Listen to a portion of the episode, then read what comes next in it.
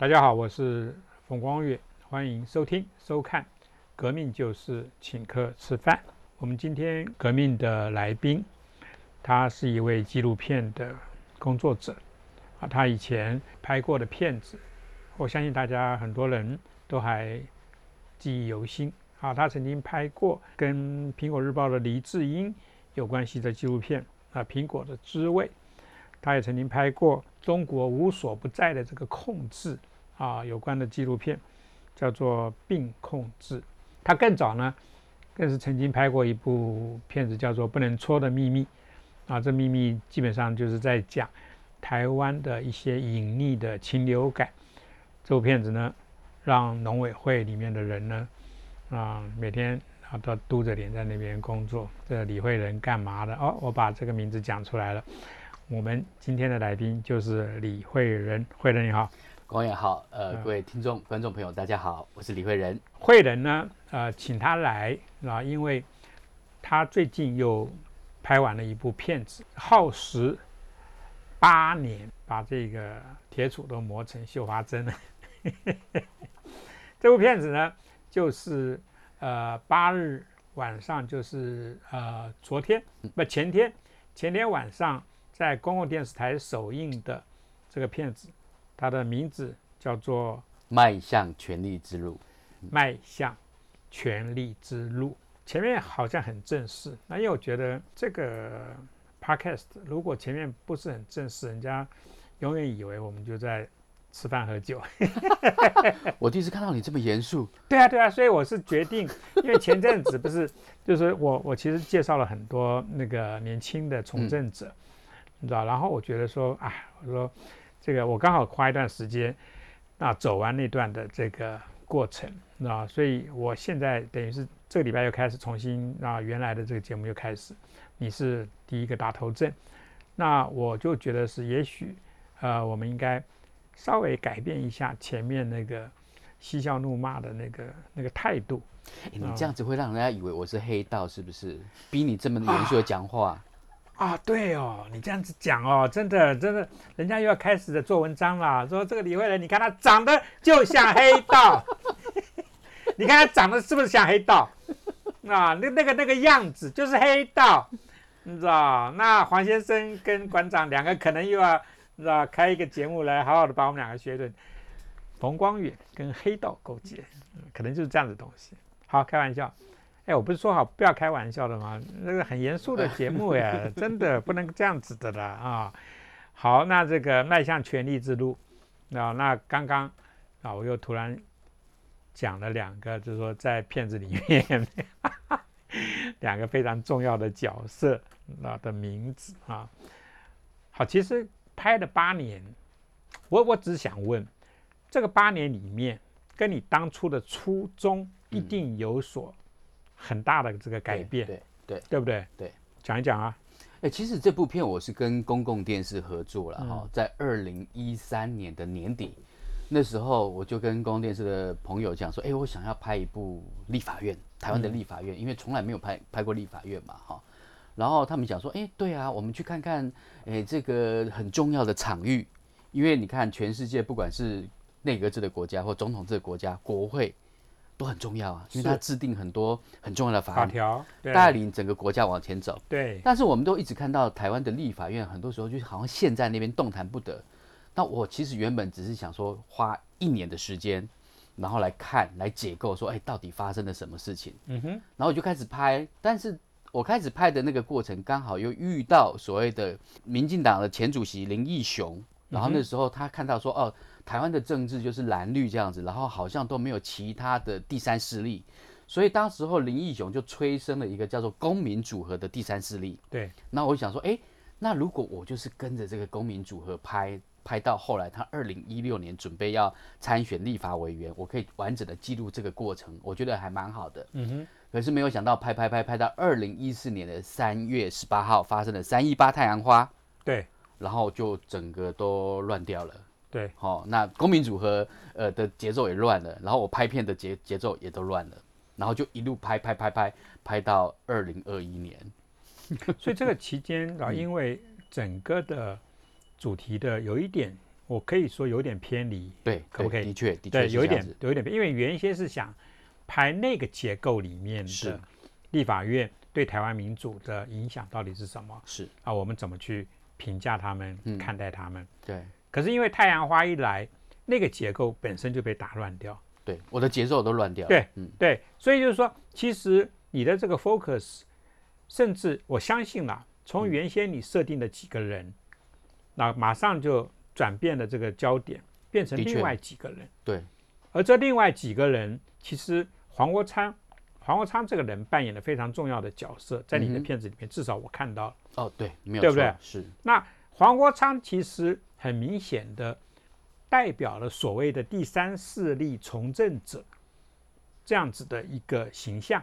嗯，因为时代力量在二零一六年的选举，然后他有五席的立法委员，成绩很好啊对，然后他是当时候是国会的第三大大党，所以时代力量在这部片子，他也代表了很多人外界把他看成是太阳花的代表，是，所以他的一举一动，然后其实我的片子里面，其实在那个过程里面，我们也会去观察他，嗯时代力量的发展。那果不其然，后来看到整个时代力量的演变，也因为这个样子，所以我们的片子的整个主轴就会开始做一些改变。是因，为拍片子哈，很多时候是，呃，你也不知道它会怎么样的发展。那拍纪录片最有意思的地方就是很多事情都是非预期的，对，非计划性的，对。就如同你一样啊，对。你也非预期的进到时代力量去啊。对。嗯，好啊，哭完了，嗯，嗯，哭完了，哭完了，嗯，没有，其实我到现在啊，很多人没有看到我背上有两把刀，我看到了，你看到了是吧？不止是还有剑，没有没有，还有剑对剑是剑是菱形的剑，有两把有两把利刃呃刺在，因为我后面你知道我不太容易拔，你知道这这从来不那我又不好意思请人家把我说，哎那个某某某麻烦我借那个背上有两把利刃，你帮我拔掉好不好？你知道，我觉得那是应该要请刺我的人亲手来拔，也许这样抽出来的时候就不见血，对吧？因为是他刺的嘛，对他拔出来的话，那血就不会喷出来，或者喷到他脸上，那他活该，谁叫你要刺，对吧？两把利刃，从来没有，还是在我背上，嗯，你知道？那那我就就让他永远在我背上，虽然造成一些习惯了嘛哈就有点习惯了，哦，有点习惯了，有点习惯，好像变成我身体的一部分。哪一天拔掉了之后，你可能睡觉不舒服了。哪天拔掉我啊，我要开记者会宣布啊，我背上的利刃，就说人家终于你知道想办法给拔掉，而且就是说其实手术很成功，你知道我我我有我有一天很可能会开这样记者会啊，那当然就是说大家也知道说是谁刺了嘛，对吧？那我也我一后来也因为不跟这个人联络了嘛，所以也没有办法说，哎、哎那个麻烦你帮我拔一下吧，你知道？我说每天这样子这怪怪的，你知道啊？嗯，好，继续。所以因为也因为这样子，所以他有很多的惊喜了哈。对，哦，那拍拍片那个过程，所以后来就开始在做一些转变，然后随着呃从三一八开始到二零二一年这八年的时间，我们其实看到台湾的政治有很大的改变。嗯，二零一六年三一八之后，它的外溢效应其实很强嘛。从当年的县市长选举，嗯，好，二零一一四年的那个选举，然后到后来二零一六年的呃立法委员选举跟总统选举，其实外溢效应都一直在。但是后来我们看到二零一八年，其实那时候民进党是哦溃败，对，真的是溃败。对，所以寒流兴起，对韩流，你可以看到那个状况，所以从那个时候，然后又历经整个时代力量的分裂嘛，哈，对不对？好，那好几次分裂，到现在还在分裂。嗯。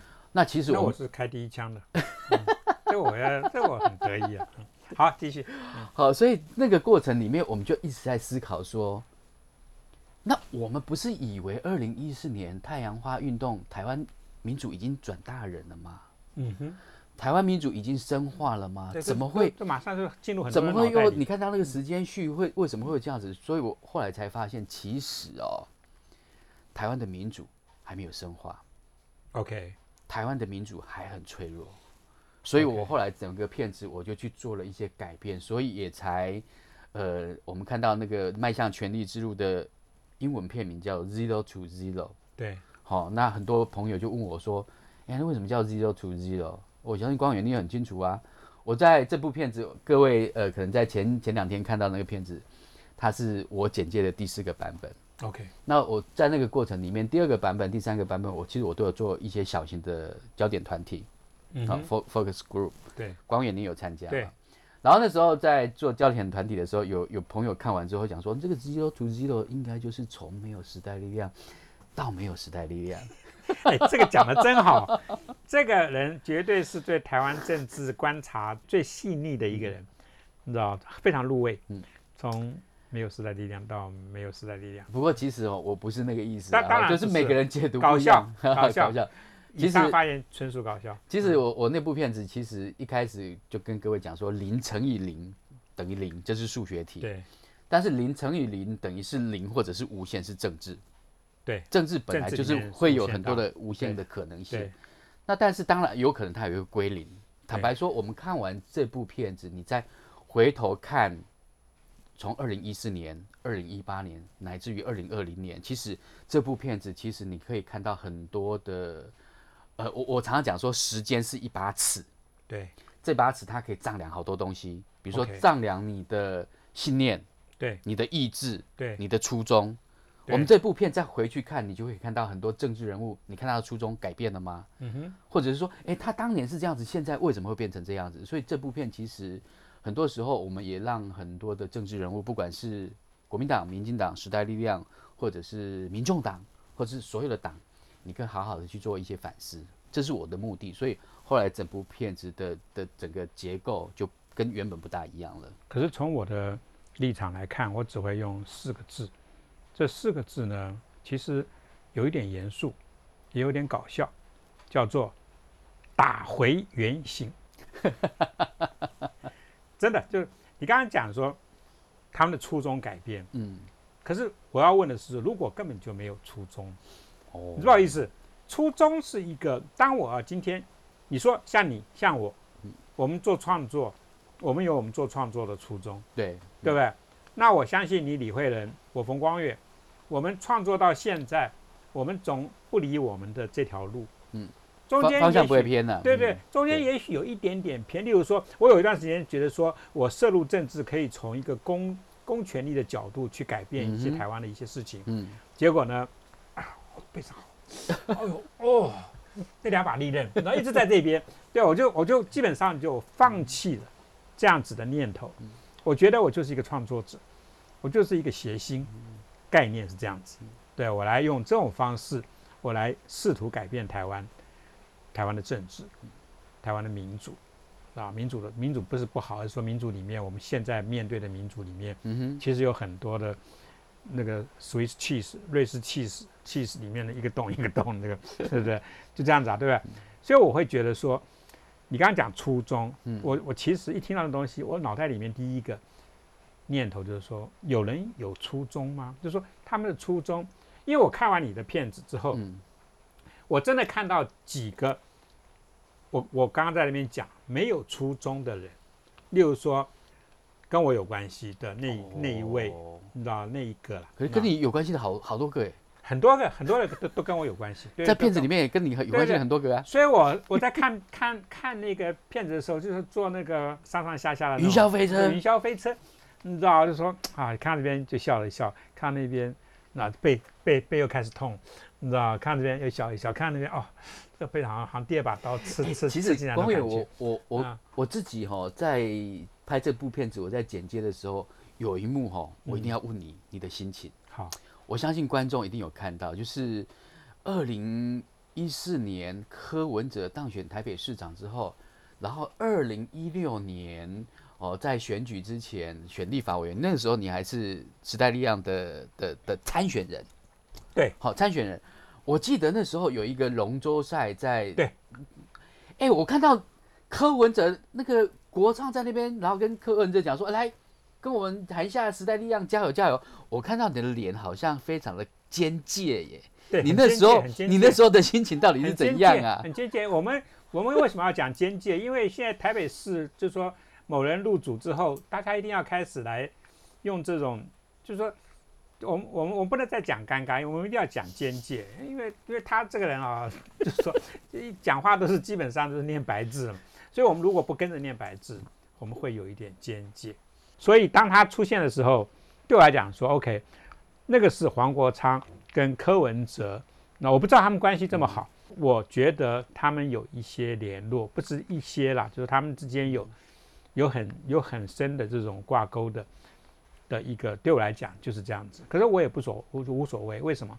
因为黄国昌早就已经把所有的时代力量的权力掌握住，那个是我后来就二零一七年一月一月初，我不是退党，那个时候我就用法西斯三个字。去讲黄国昌这个人，那其实我后来在不同的场合里面，当我们讲到法法西斯这三个字的时候，其实很多台湾的民主的工作者或者对于历史比较有研究的，都说这个就就是这样子啊。法西斯三个字就是跟很多人连在一起，包括台湾现在台面上面的政治人物，就是法西斯，就是这这就是一人政党。所以他跟柯文哲两个连在一起啊，那个是很正常。对我来讲说，你问我，我倒觉得不会有特别的什么感觉，我只觉得说，OK，那原来他们两个是是是，其实是关系这么好。可是你们在喊加油加油的时候，你手有摸到柯文哲的手吗？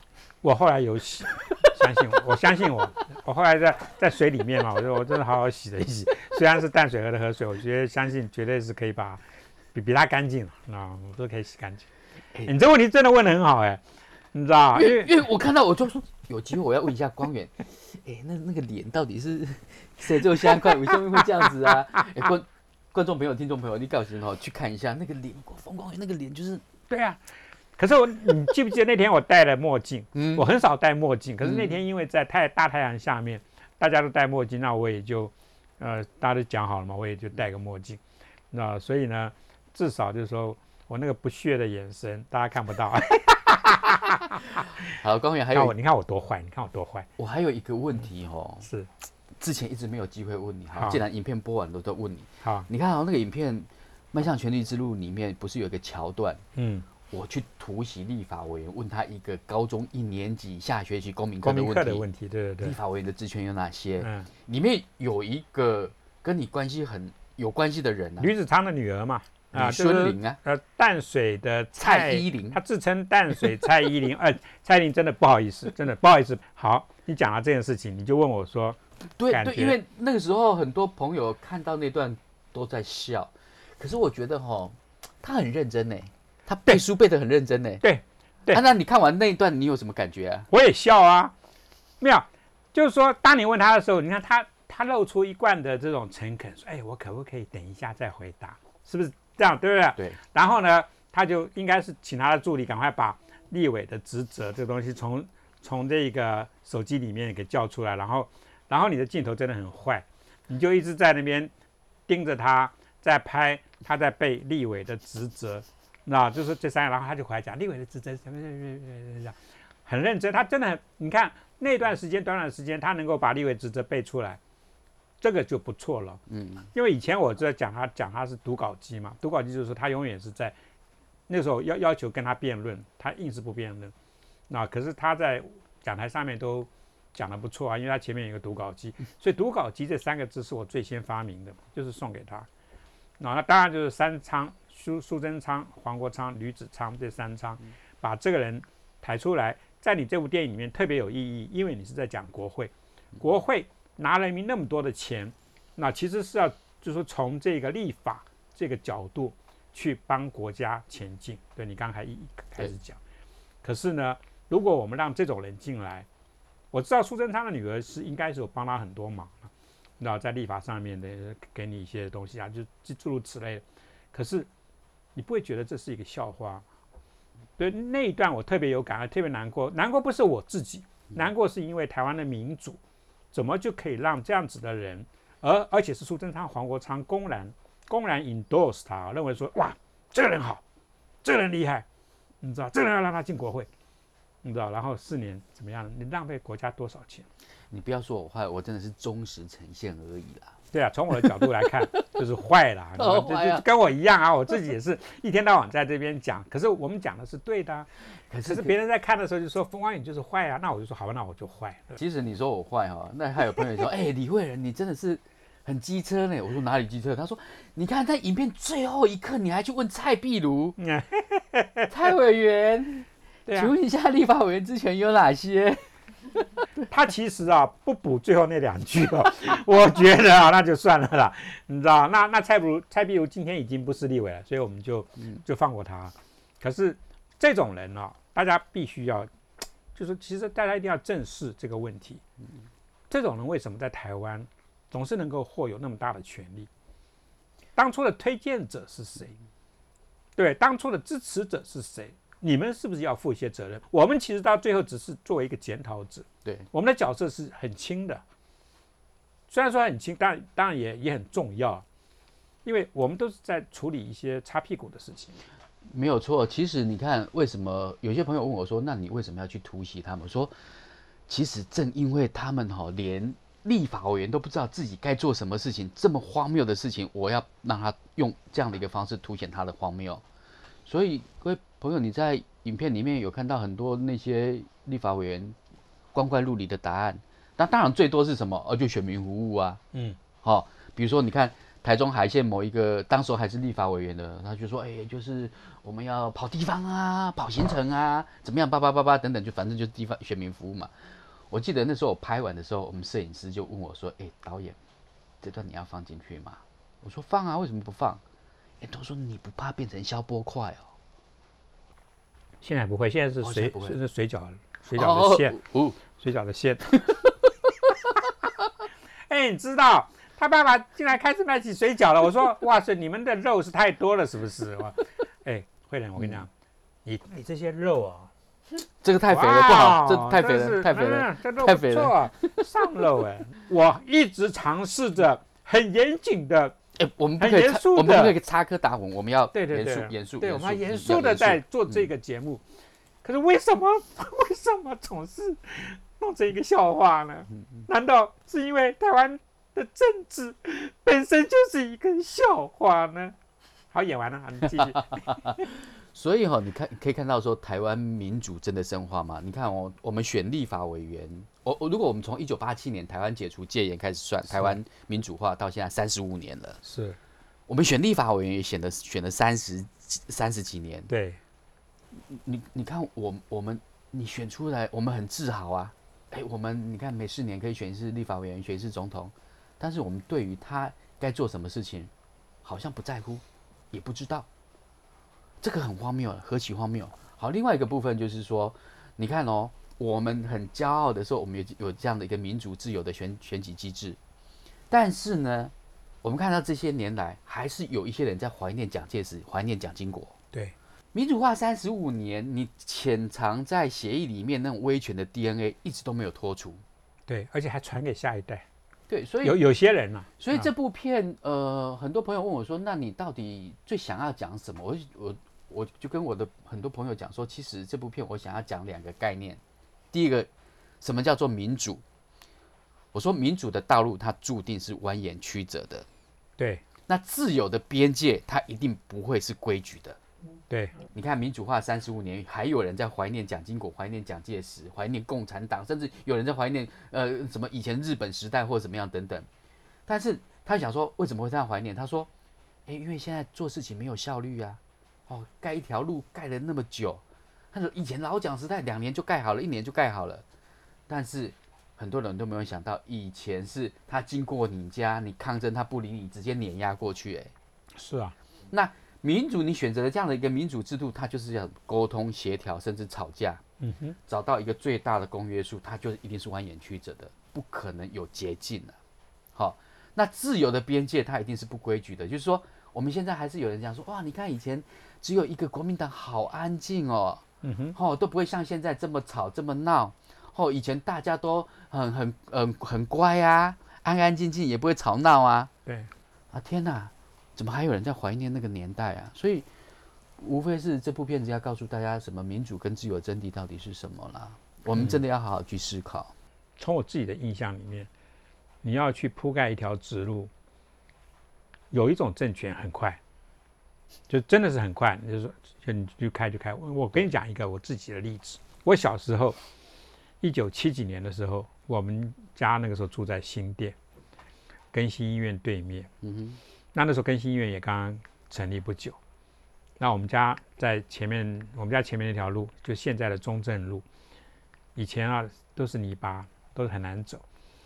所以我父亲呢，曾经我父亲是个很爱管闲事的人，嗯跟我个性差不多。我是学我爸爸，爸，对不起啊，我把你拉进来，拉拉下来。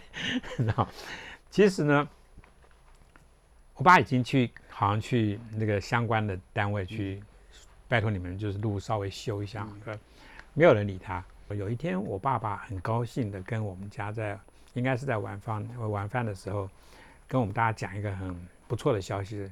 我们家前面这条路哦，这两天啊会马上 把它修修得非常直非常好，马上对马上。那我那个时候呢，我本来以为就说哇，我老爸我老爸以前当过民意代表，在三重的时候当过民意代表，可是后来我爸随后讲的话就完全，你知道我就完全破灭。嗯，我爸说，你知道吗？蒋夫人过两天要来更新医院剪彩。哇塞！我小小的年纪，那个时候才知道说，蒋夫人真的是很厉害的一个行政单位。你知道这个行政单位呢，因为他下令说我要去剪彩了，那个路你们自己看着办了啊。你看那个中正路马上就变成一条很很直、很平，上面不应该是都铺柏油？所以独裁者在做事情都很快啊，是啊，对不对？是啊，就就你不愿意，我就灭了你啊。是啊，嗯，对啊，所以现在中国共产党很多人就你知道，就是对他们的每天这种稍微的变化，就说你看，你看他们有改进啦，你看看习近平就是倾听民意啦，就是 F 字就出来了。你真的是不懂共产党吗？对不对？哎，我我所以我觉得说，其实你刚刚讲的这个民主不是一条这个很直平平整的路，是蜿蜒的路。那那我觉得那平民主绝对是，那它的这个边缘绝对是充满了这个，你知道其实是尖尖的那种刺啊对干嘛，没有办法的事情。可是问题是说，我很难过的说，其实台湾进入真正的民主已经已经其实从解严开始算吧，嗯对吧？也三几年了对不对？嗯为什么今天大家能够用这种很奇怪的方式，去把柯文哲当一个好像是一个民主的改革者？这部片子我也大概有去触及到一些，呃，我们也会反思这个你刚刚讲的柯文哲现象，或者是其他那些呃政治明星的现象，就网络声量，对网络声量。所以 OK，光你还记不记得我们在那个影片里面看到什么？很多立法委员以前的助理没有一个叫网络小编，对对对对，你对你的片子里面特别讲出来了。可是现在有一个助理叫网络小编，小编他做什么？对，帮委员在报道的时候在那边拍照，你看到那个画面，你不觉得是魔幻现实吗？因为我觉得你那段拍很好，那就是说你把那些小编怎么要求他们的这一个，理论上是他们的老板，可是去指挥他们说你要这样啊，对对对对不对？？对啊，就是说你要在那边假装写东西嗯啊，你要在那边这个时候要笑一笑，那然后全部都剪好之后弄出来，那个就是这个政治人物嗯他在这个公共领域里面他应该要有的形象，对，全部都是装出来的。那你其实很不客气的、很不礼貌的，你知道，就是说抓住了这些镜头。所以你看，我们回到刚刚讲说，民主它注定是一条蜿蜒曲折的道路，但但是很多人又怀念独裁的效能。同样的，在政治人物里里面也是啊，他们不去耕耘啊，嗯，他们不去想说好，我要我的立法品质，我的问政品质啊，他直接走捷径，想要走捷径，对，博声量，走捷径，不是吗？你看到那些每天那些立法委员的那那种样子，然后呃，比如说在朝野对抗的时候，然后就在那边拍拍拍照啊，那包括其他的也是啊，他要选举之前，他也是都在找网络声量啊，是，所以我们后来呃，当然有一些朋友看完片之后，他看到里面有一段。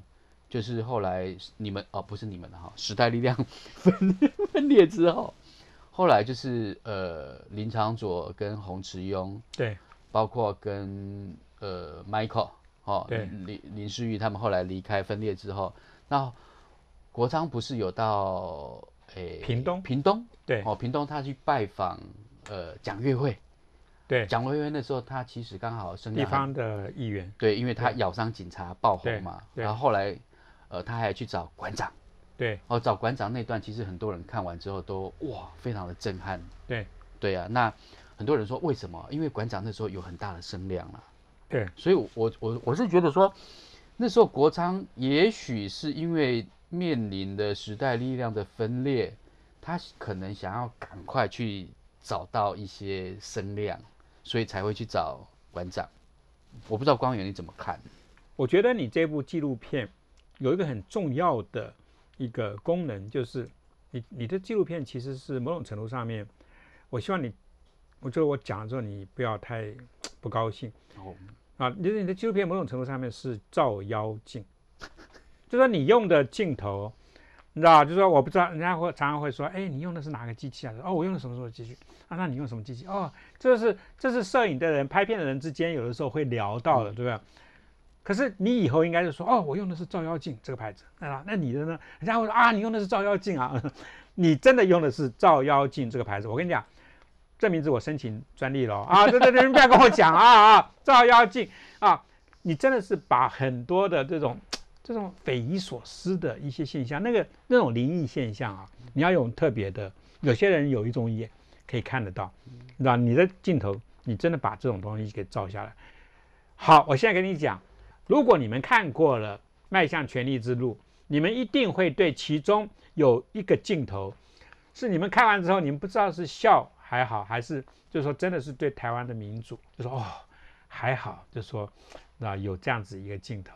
还好，我们认识更加认识这个人，会更加认识的这些人，真的那个镜头什么？那个镜头，我相信大家一定都会讲，就是馆长在听到他被黄国昌赋予做未来的这个不分不分区立委的这个头衔之后，馆长的那个就是在镜头前面，他内心澎湃，他想到要为国家。啊，就可以来付出更多的他的贡献。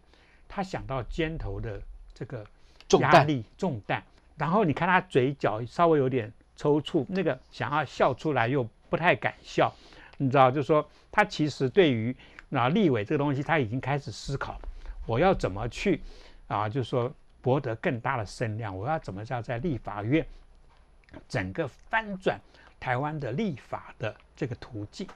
那我们两个。光是靠我们的网络的声量，要把台湾整个翻转过来。大家看到那个画面的时候呢，真的就说对台湾太有感觉的人，也许会哭。不要哭，这是喜剧，这是喜剧。你你我这样讲，有没有有没有好像有点侵犯到你？因为你你并不是在拍喜剧。我看到那个画面哦。我相信很多朋友看到说：“哎，是不是电视坏掉了？怎么不动了？” 不是那个馆长的画面就五秒，大概将近快五秒钟不动。可是好像是哎，是不是他就 freeze 这样子？哎，不是呢，因为旁边哈很多的对话都是七七七七七七七七七七，赚到啦！中中丢吧？哎，这个意思了。OK OK，很多人不知道，我现在不知道，对，才是这样子。OK OK OK，是不是应该要弄一点那种？中奖的那个音乐，大家就知道了。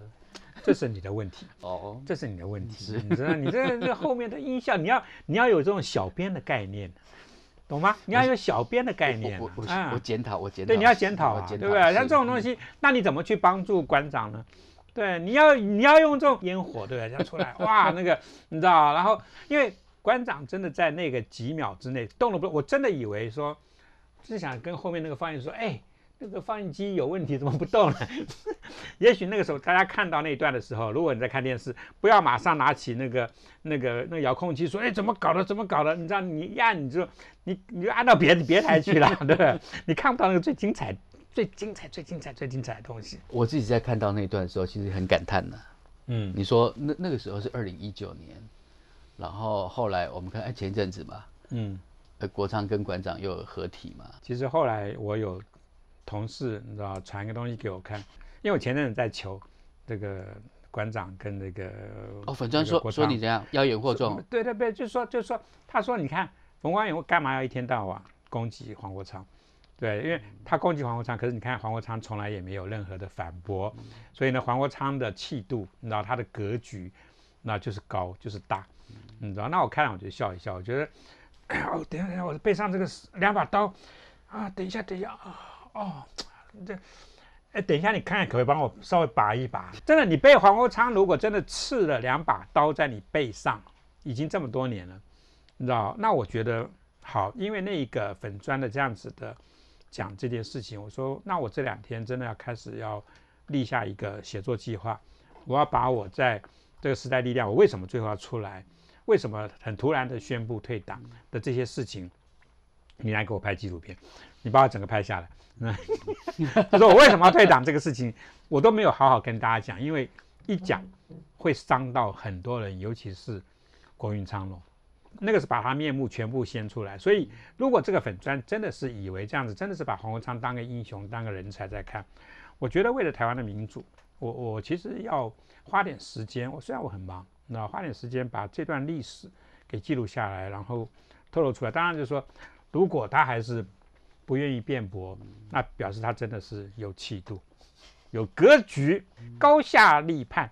不过这部片子里面哦，我当然每一个政治人物了哈，被喜欢、被讨厌，我觉得都是很自然的。对，好，因为不可能说好百分之百人都都都都喜欢喜欢讨厌你，对对对对。那个片子里面老柯就讲一句话：台湾有一半人讨厌我啊。对他很直接，他很直接，他讲一半台啊。我我有问过国昌这个问题，我说。我说国昌啊，那那这么多年来哈，有一些同志啦，我当然那同志没有说是谁啦，当然你也是其中之一，对，好，可能 Freddy 也是，其他就离开了也是嘛。然后我说，那你有没有去想过为什么？哦，嗯嗯，人家还就是那些人曾曾经是同志会讨厌你，那我也很想知道为什么。啊，国昌是在影片里面有讲嘛？他说，因为你没有讲是哪一个，哦，就可能比较难。你为什么不讲冯光远呢？你像风光远，他就他就马上就说，那个我们可不可以把这个 project 停掉？不过不过坦坦白说，拍这部片子哦，我觉得呃很有意思，跟没有关系了。很有意思的是，比如说不管是老柯，或者是国昌，或者其他人，他他其实因为我站在一个记录者的角度来看这件事情，嗯，他们都还算有风度了，都愿意让我拍摄，然后回答我的问题。坦白说，就这点来说，我觉得说还不错。对了，嗯，真的那。我觉得也是透过这部影片，我相信，呃，不管是呃影片里面的主角，或者是跟影片里面相关的人，真的可以好好的去思考说，呃，我们的初衷到底是什么？对，哦，或者是也许也许我们的过去的 approach 可能不是很好，也许没有想的太多。嗯，我们我我真的真心希望说，透过这样的一个对话，我也希望这部片子它有更多的社会沟通跟社会对话。对。那因为我们大家都是为了这个国家好，嗯哼，嗯，对了，这是我的初衷，对你的初衷。那我的初衷也一直继续啊，就是除了两大党之外，嗯，啊，我是真的希望台湾有其他的平衡的力量，嗯，啊，然后有一些示范的力量，因为我总觉得，对，所谓的第三势力里面的人，理论上至少我接触到了，或者说两两党里面也不是说没有，也有一些人，他们其实，尤其是民进党里面很多朋友。对。他们对于立法的用心，那他们对于这个就台湾民主的这个这个往前看的这样子的他们的这个所作所为，一直能够就是说符合当初他们之所以投入政治，嗯，他们一定要把他们的这些当初的初衷能够不要去违背它，对，去去填满它。我觉得如果我们一味的批判政治里面的。这里面的一些比较乐色的东西，对他们来讲很不公平。嗯，因为有很多人是很认真在做事情。的确，的确是这样子。那包括现在，那就算是国民党里面了，其实都还是有人，对，都还是有人，绝对有。那民进党里面当然人更多，只是说有些人已经国民党化的那种民进党人，我我我是我是非常清楚是哪些人。那那些人我从来也没有好的脸色给他们。嗯哼，那这不能怪我，这是台湾的。一个真的我们要走的一条路，之所以你知道我们要这样做，就是希望这条路走得好。那其实这样讲的没有错啊，因为对我们来讲，我们面对权力，我们都是一样的。对啊，我是站在鸡蛋的那一方啊。对啊，我一直一点就是这样子。对啊，我觉得当初这个像我自己参与政治的时候，嗯，就是说我就是鸡蛋嘛，我就是特别我在我的宣传里面，我就特别强调了我们作为一个鸡蛋的角色。那当然，那鸡蛋最后被拿去做荷荷包蛋，这样给给给做掉。我觉得说好吧，认了，那下你的肚子，我说那就认了嘛，对不对？已经都在你肚子里面啦，然后从你某个地方排出来了，就是那我就认，你知道？那我就还是就做好我的这个创作者的角色。哎，作为一个谐星，我觉得我做的还不错了。那好，这开玩笑。作为一个 作为一个纪录片的这个这个工作者，我觉得我真的必须讲李慧仁啊，光是他过去的作品。跟最新的这部作品，跟以后还有的作品，我们相信啊，这个台湾总是有一些在民主道路上面的人，这是一条蜿蜒的路，你知道？可是我们我们不会孤单呐、对我们不会孤单呐、哎，讲到蜿蜒的路，我觉得你最后那个镜头真的太哦棒，这真的太棒。就是说，那个是在哪里拍的金水公路，？OK，就是弯弯曲曲弯，对，就是一个蜿蜒的路。可是我们到最后一定要达到目的。台湾的民主绝对不能够被中国共产党对跟他们的附随者跟对面那个国家的武力给整个摧毁。我们就今天这个节目就到这边，谢谢大家。革命就是请客吃饭，请客吃饭开始，嗯。